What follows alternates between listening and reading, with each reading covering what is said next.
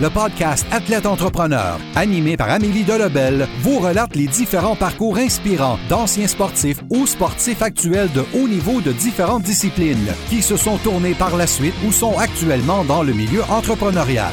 Des entrevues et reportages qui seront vous motiver à atteindre votre plein potentiel. Le podcast Athlète Entrepreneur, des cheminements à découvrir.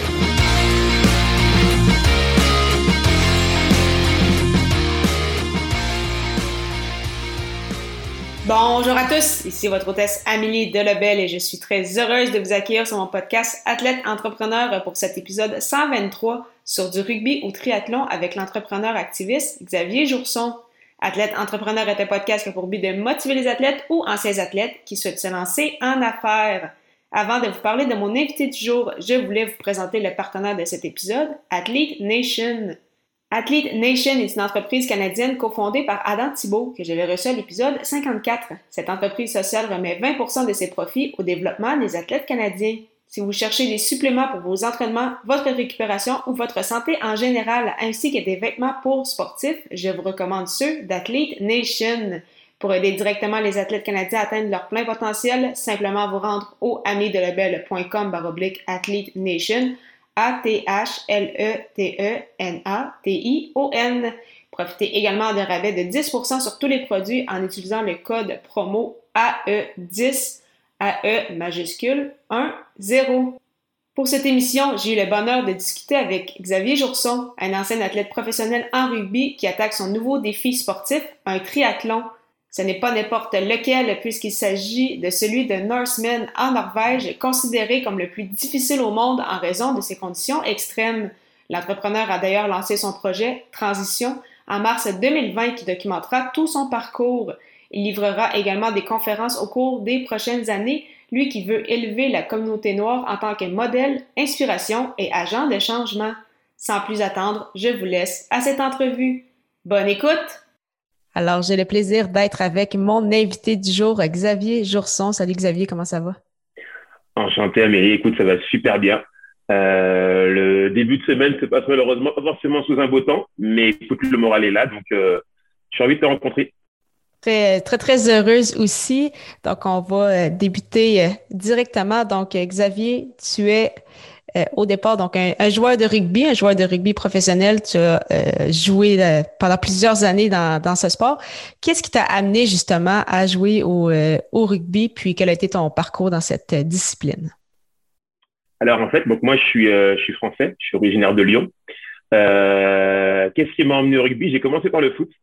malheureusement, le foot, ça n'a pas été ça. J'avais très jeune des problèmes de poids.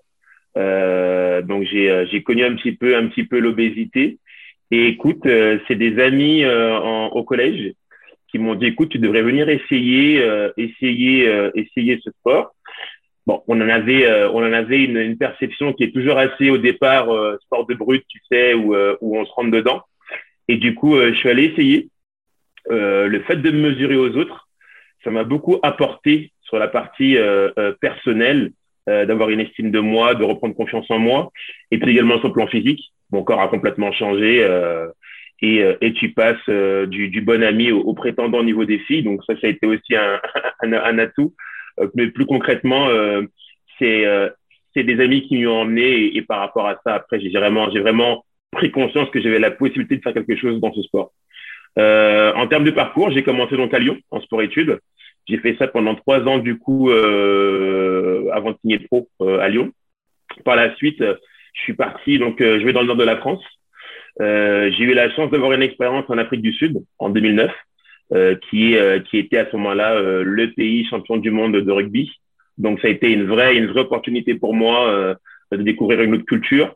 Et puis c'était aussi la préparation pour la Coupe du monde de football en 2010.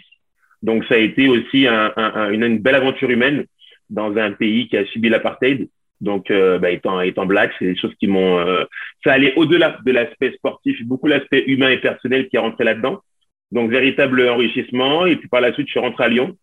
J'ai fait deux clubs aux alentours de chez mes parents. Et puis, j'ai fini mes, ma carrière sur les cinq dernières années à Paris.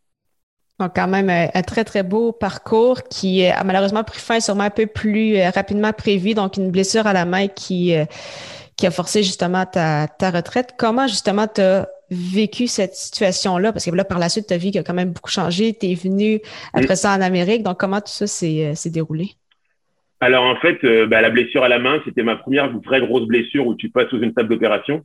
Donc, euh, tu sais pas trop comment gérer sur le coup. Tu as toujours été spectateur de cela. Donc, tu as toujours vu des amis, des proches. Donc, tu es un petit peu le, le, conseiller. Mais quand ça t'arrive à toi, euh, y a, tu prends conscience déjà beaucoup de choses. Euh, bah, déjà, la nature humaine. Tu vois ton cercle d'amis, vous, qui se restreint. Euh, tu vois aussi l'aspect sportif. On te voit plus de la même façon. Tu es, blessé. Donc, euh, forcément, euh, euh, tu participes moins à la vie de l'équipe. et ça va pas avoir un impact que sur le mental. Pour moi, ça l'a eu. Ça m'a aussi renforcé aussi. Et par la suite, je me suis dit, OK, pendant ma blessure à la main, donc j'ai une double opération. J'ai une, une, triple fracture du, du métatarse, donc le pouce s'est cassé en trois. Euh, donc on a dû mettre des broches, des vis pour reconstituer, l'os. Et, et je me suis découvert beaucoup de choses durant justement ces, ces quatre ou cinq mois de convalescence. j'ai commencé à aimer beaucoup lire.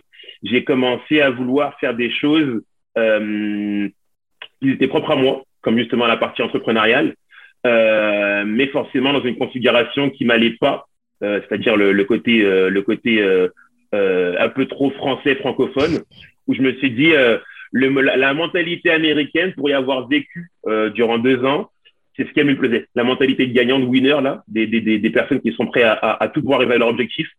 Je suis rentré rapidement dans ce mindset là, ce qui m'a, fait prendre conscience que ok, puis je travaillais à ce moment-là, euh, après j'ai eu l'opportunité de rentrer dans un cabinet de conseil à Paris, où, euh, après huit mois, je me suis fait, je me suis fait virer. Et c'était l'opportunité que j'avais pour venir en Amérique du Nord. Donc voilà un petit peu comment, les choses se sont passées. Euh, euh, de suite après ma blessure, blessure, j'ai fini mon contrat, contrat fini. Je me suis lancé dans le monde de, de du travail, entre guillemets, où euh, j'ai eu un employeur euh, première expérience à Paris euh, spéciale, puisque comme je t'ai dit, après huit mois, malheureusement, on, m'a fait signe de, de bah, que, que, que, tu voulais trop. Tu faisais trop, tu voulais trop, puis tu pouvais être amené à déranger. Donc j'ai dit, écoute, ok, je prendre, euh, je vendre toutes mes affaires, euh, je paye toutes mes dettes, et puis euh, je prends deux sacs de 23 kilos, euh, il me restait 5000 dollars, et puis je suis en mai 2017, et puis ça fait maintenant quatre ans que je suis ici. Quand même euh, beaucoup de courage pour décider d'échanger euh, sa vie comme ça, un peu du, jour au lendemain, sauter vraiment dans, dans l'inconnu, pas juste au niveau de la culture, mais c'est ça au niveau, euh, je veux dire, plus, plus de sport non plus, alors qu'avant tu faisais du rugby professionnel, donc c'est quand même énormément de, de changements. Puis ce changement-là qui a continué, sûrement quand tu es venu aussi après ça au Québec, donc à, à Montréal, passer des États-Unis au Canada. Et c'est là également depuis un peu plus d'un an, donc que tu t'intéresses à une nouvelle discipline qui est le triathlon. Qu'est-ce qui t'a amené à passer du rugby au triathlon? c'est une très bonne question. Alors écoute, euh, durant le, euh, j'ai toujours euh, souhaité me maintenir en forme durant, durant dès que j'ai arrêté ma carrière, maintenant en 2016. j'ai toujours été une personne qui conciliait le sport, qui avait besoin de sport dans son quotidien. Donc tennis, football, handball, natation, course. J'ai toujours fait j'ai toujours continué à m'entretenir à la salle de sport. Et puis le confinement est arrivé une fois de plus, j'ai lu un livre, euh, j'ai lu le livre d'un ancien athlète, euh, Rich Roll, qui était un ancien avocat, qui, euh, qui était alcoolique, et qui a décidé du jour au lendemain de faire un, Ironman. Donc celui-là de Hawaï, qui est considéré comme l'un des plus durs aussi, dans le top 3 des plus durs. Et, écoute, ça m'a beaucoup inspiré. De ce fait-là, en, en, mars dernier, je suis allé m'acheter un vélo, un VTT. VTT, pas forcément adhéré, je le ramène, j'achète un gravel, gravel intéressant, euh, mais je le ramène aussi, puis je passe au vélo de course. Et c'est quand j'ai acheté un vélo de course que j'ai senti une réticence chez les vendeurs. Pourquoi vous voulez un vélo de course? Qu'est-ce que vous comptez faire avec ça? Euh, J'ai senti comme si c'était quelque chose qui m'était pas réservé. Donc là, ça m'a fait un petit peu tiquer. J'ai dit, ah, c'est quelque chose là-dedans qui, euh, qui m'interpelle. J'ai quand même fini par acheter un vélo, un vélo de course. Et puis là, ça a été un petit peu le changement. J'ai aimé retrouver la sensation de, de, de, de, de dureté, être en combat avec soi sur un vélo dans des montées, dans des descentes, sachant que je faisais à l'époque 115, 120 kilos. Euh, donc, euh, bah, forcément, vélo de course, c'est complexe. Mais j'ai aimé ça. Et puis, je me suis pris au jeu, euh, fait attention à mon alimentation, euh, arrêter de manger de la viande, être un peu plus sérieux dans ma pratique de vélo. Mais qu'est-ce qu'on fait après tout ça? Et puis, un soir, j'ai vu que un ami m'avait parlé du Northman. Je me suis dit, c'est quoi ça? Et puis, écoute, c'est simple. Hein, je suis allé sur le site internet. Euh, C'était écrit ceci, this is not for you. Ceci n'est pas pour vous. Ah ben, tu m'as conquis. C'est parti. Donc, euh, je décide de le faire, de vouloir du moins tenter de, creuser là-dedans. Et euh, je me suis dit, deux, trois jours après, je me suis dit, à défaut de faire un, un, un, un, écrire un livre un peu comme tout le monde fait, si je le documentais de toute ma préparation, de maintenant où je suis parti, tout l'aspect social, entrepreneurial qui va avec, jusqu'à la course. Est-ce que j'ai les capacités de faire ça? Et puis, écoute, euh, j'ai mis, j'ai mis les bouchées doubles, sachant que j'avais aucun, aucune pardon connaissance dans le milieu de l'audiovisuel et des médias. Euh, écoute, euh, bah, par acharnement et abnégation, j'ai j'ai j'ai réussi à en arriver actuellement aujourd'hui, puis savoir en, en, en, en, discussion sur un podcast. Donc, euh, pour l'instant, on est à peu près à plus d'un mois et demi de projet, un an et demi, pardon, de projet, et euh, les choses montent en train. Donc, euh, je suis assez euh, consciencieux, mais mais on commence à se diriger tranquillement dans la course qui est le en août 2022. Donc, tu vois, on est on est un peu plus d'un an et quelques mois. Donc, les choses sont en train de s'accélérer au niveau de ma tête, de mon envie et, et puis aussi de la pression, forcément, tu le sais bien. La pression monte aussi. Puis, euh, justement, donc, te lancer, c'est ça en même temps de dire, OK, je vais faire cette épreuve-là qui est en fait le triathlon le plus dur du monde, aussi, aussi simple que ça, donc quand même tout un, tout un défi. Euh, tu décides, c'est ça, de documenter ton projet que tu as appelé euh, la transition. Donc là, tu sais ça, tu fais des reportages, tu documentes, tu vas également faire des conférences. tu t'es également associé avec Radio-Canada, donc qui fait des, des reportages. comment, justement, tu as réussi à, à réaliser, en fait, tout ça. C'est comme tu le disais, tu es comme, OK, tu as une idée, mais comment concrètement tu as fait en sorte d'appliquer ça pour justement avoir toutes ces, ces ressources-là? Alors, en fait, la clé qui a été le tournant, un soir, je me suis posé la question et euh, donc, euh, je commençais à, rédiger un petit peu comment je voulais emmener les choses. Et écoute, euh, le, le tournant dans ma tête qui s'est passé, je me suis dit, il y a deux écoles. À l'heure actuelle, si tu veux euh, être inspirant et tu veux euh, inspirer d'autres personnes et puis, et puis justement euh, avoir une portée, il y a soit les réseaux sociaux, soit les médias. À l'époque, je n'ai jamais eu de réseaux sociaux, j'ai jamais été très fan des réseaux sociaux, donc je n'en avais aucun. Et je me suis dit, qu'est-ce qui est le plus opportun, les réseaux sociaux ou les gens qui contrôlent l'information comme les médias? Eh bien, écoute, mon choix s'est vite opéré. Je me suis dit, au lieu de faire une, une chaîne un peu comme tout le monde fait, euh, YouTube ou influenceur, je vais plutôt me diriger vers les médias et, faire un film. Et, euh, écoute, euh, alors ça prend, euh, ça prend du culot, ça prend de l'audace, ça prend beaucoup de travail.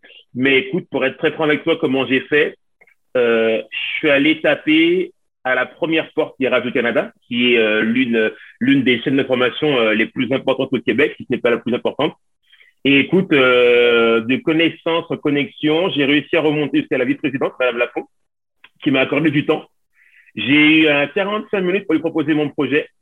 Et, euh, et puis après, c'est une espèce, c'est une histoire de, de, croyance en moi. Elle a, elle a cru en moi. Donc, euh, puis ça a été payant pour pour pour moi et pour elle jusqu'à l'instant. Donc, on collabore toujours. Donc, euh, ça a été payant et, et, et de là, bah, ils m'ont fait une sortie euh, le 20 septembre.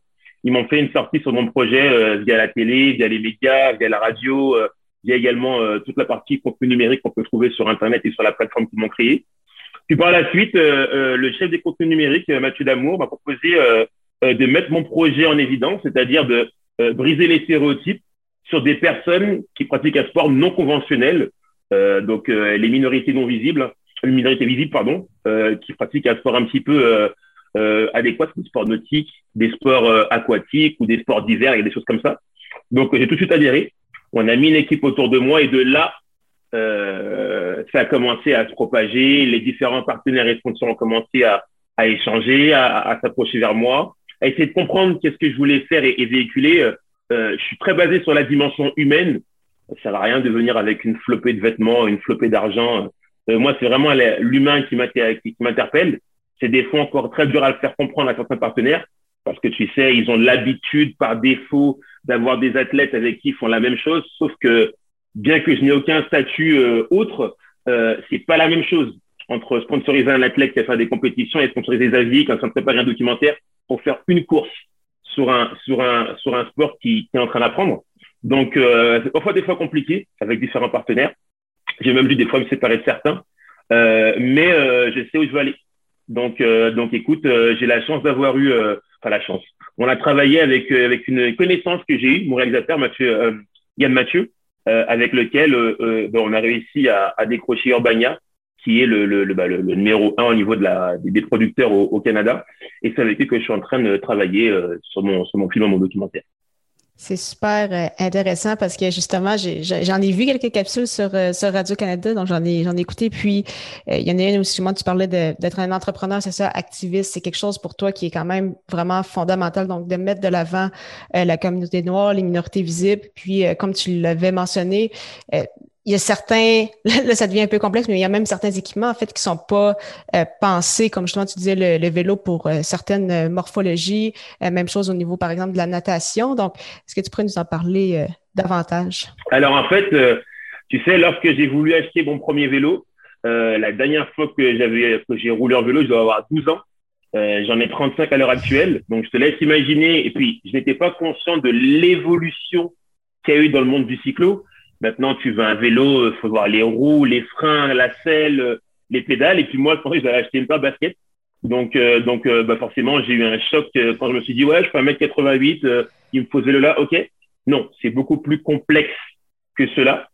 Et, bah, tu vois, ça fait partie aussi de l'aventure entrepreneuriale et, la non-connaissance des choses. et puis, j'ai vu qu'il y a beaucoup de choses qui n'étaient pas adaptées à les morphologies noires. On a des, mon, mon, mon personnellement, mon, mon, ma taille de ma taille de bassin est très est plutôt fine, mes cuisses sont plutôt grosses, euh, mon, mon, mon, mon, haut du corps est, est, assez aussi volumineux, euh, même si j'ai perdu peut-être une vingtaine de kilos depuis le début du projet, je reste quand même encore assez, euh, on a quand même des gros os, euh, donc c'est tout un apprentissage qu'il a fallu faire, il a fallu s'adapter à ça, euh, que ce soit sur le vélo ou en course ou en natation. J'ai eu pas mal de petits pépins physiques justement dus à cela. Euh, mon air sciatique parce que j'ai pris un vélo trop petit, euh, la position de mes pieds en courant, justement le, le, fait de vouloir compenser le fait de mon poids, j'ai voulu prendre des semelles un peu plus en carbone alors qu'il fallait justement l'homme est conçu pour courir de façon pieds nus, de façon naturelle. Donc c'est toutes ces choses-là que j'ai appris durant tout le processus du projet et, j'en suis plutôt plutôt content parce que j'ai c'est, oui, c'est, c'est une aventure humaine, mais euh, c'est un vrai apprentissage. Euh, j'ai commencé par apprendre le vélo sur les livres, euh, comment fonctionne un cœur, quelles sont les artères, les poumons, qu'est-ce que le vélo sollicite euh, dans ton corps. Donc, euh, comprendre ton métabolisme.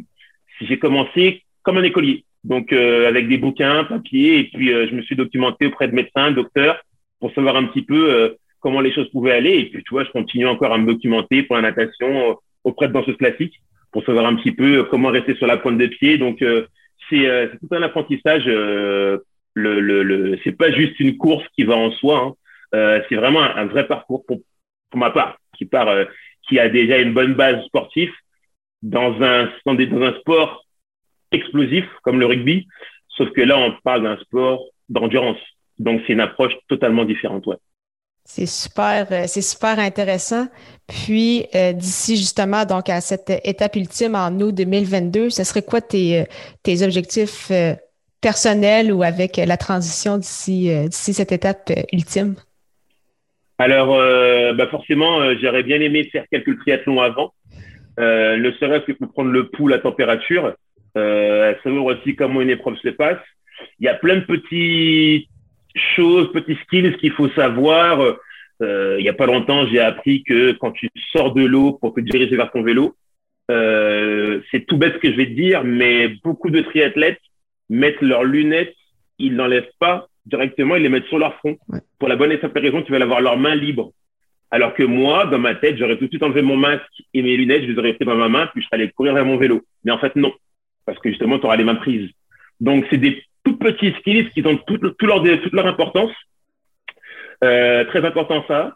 On continue également à, documenter bah, le, film et puis le processus, qui est aussi intéressant. Ma première nage en eau froide, euh, les différentes échéances qui sont arrivées. Comme tu as pu voir, euh, j'ai eu la chance d'aller au mémorial de George Floyd, quelque chose qui me tenait beaucoup à cœur, puisque c'est un petit peu lui qui a lancé, qui m'a mis au, devant de la scène, si je puis dire. Donc, je suis d'aller lui rendre cet hommage-là.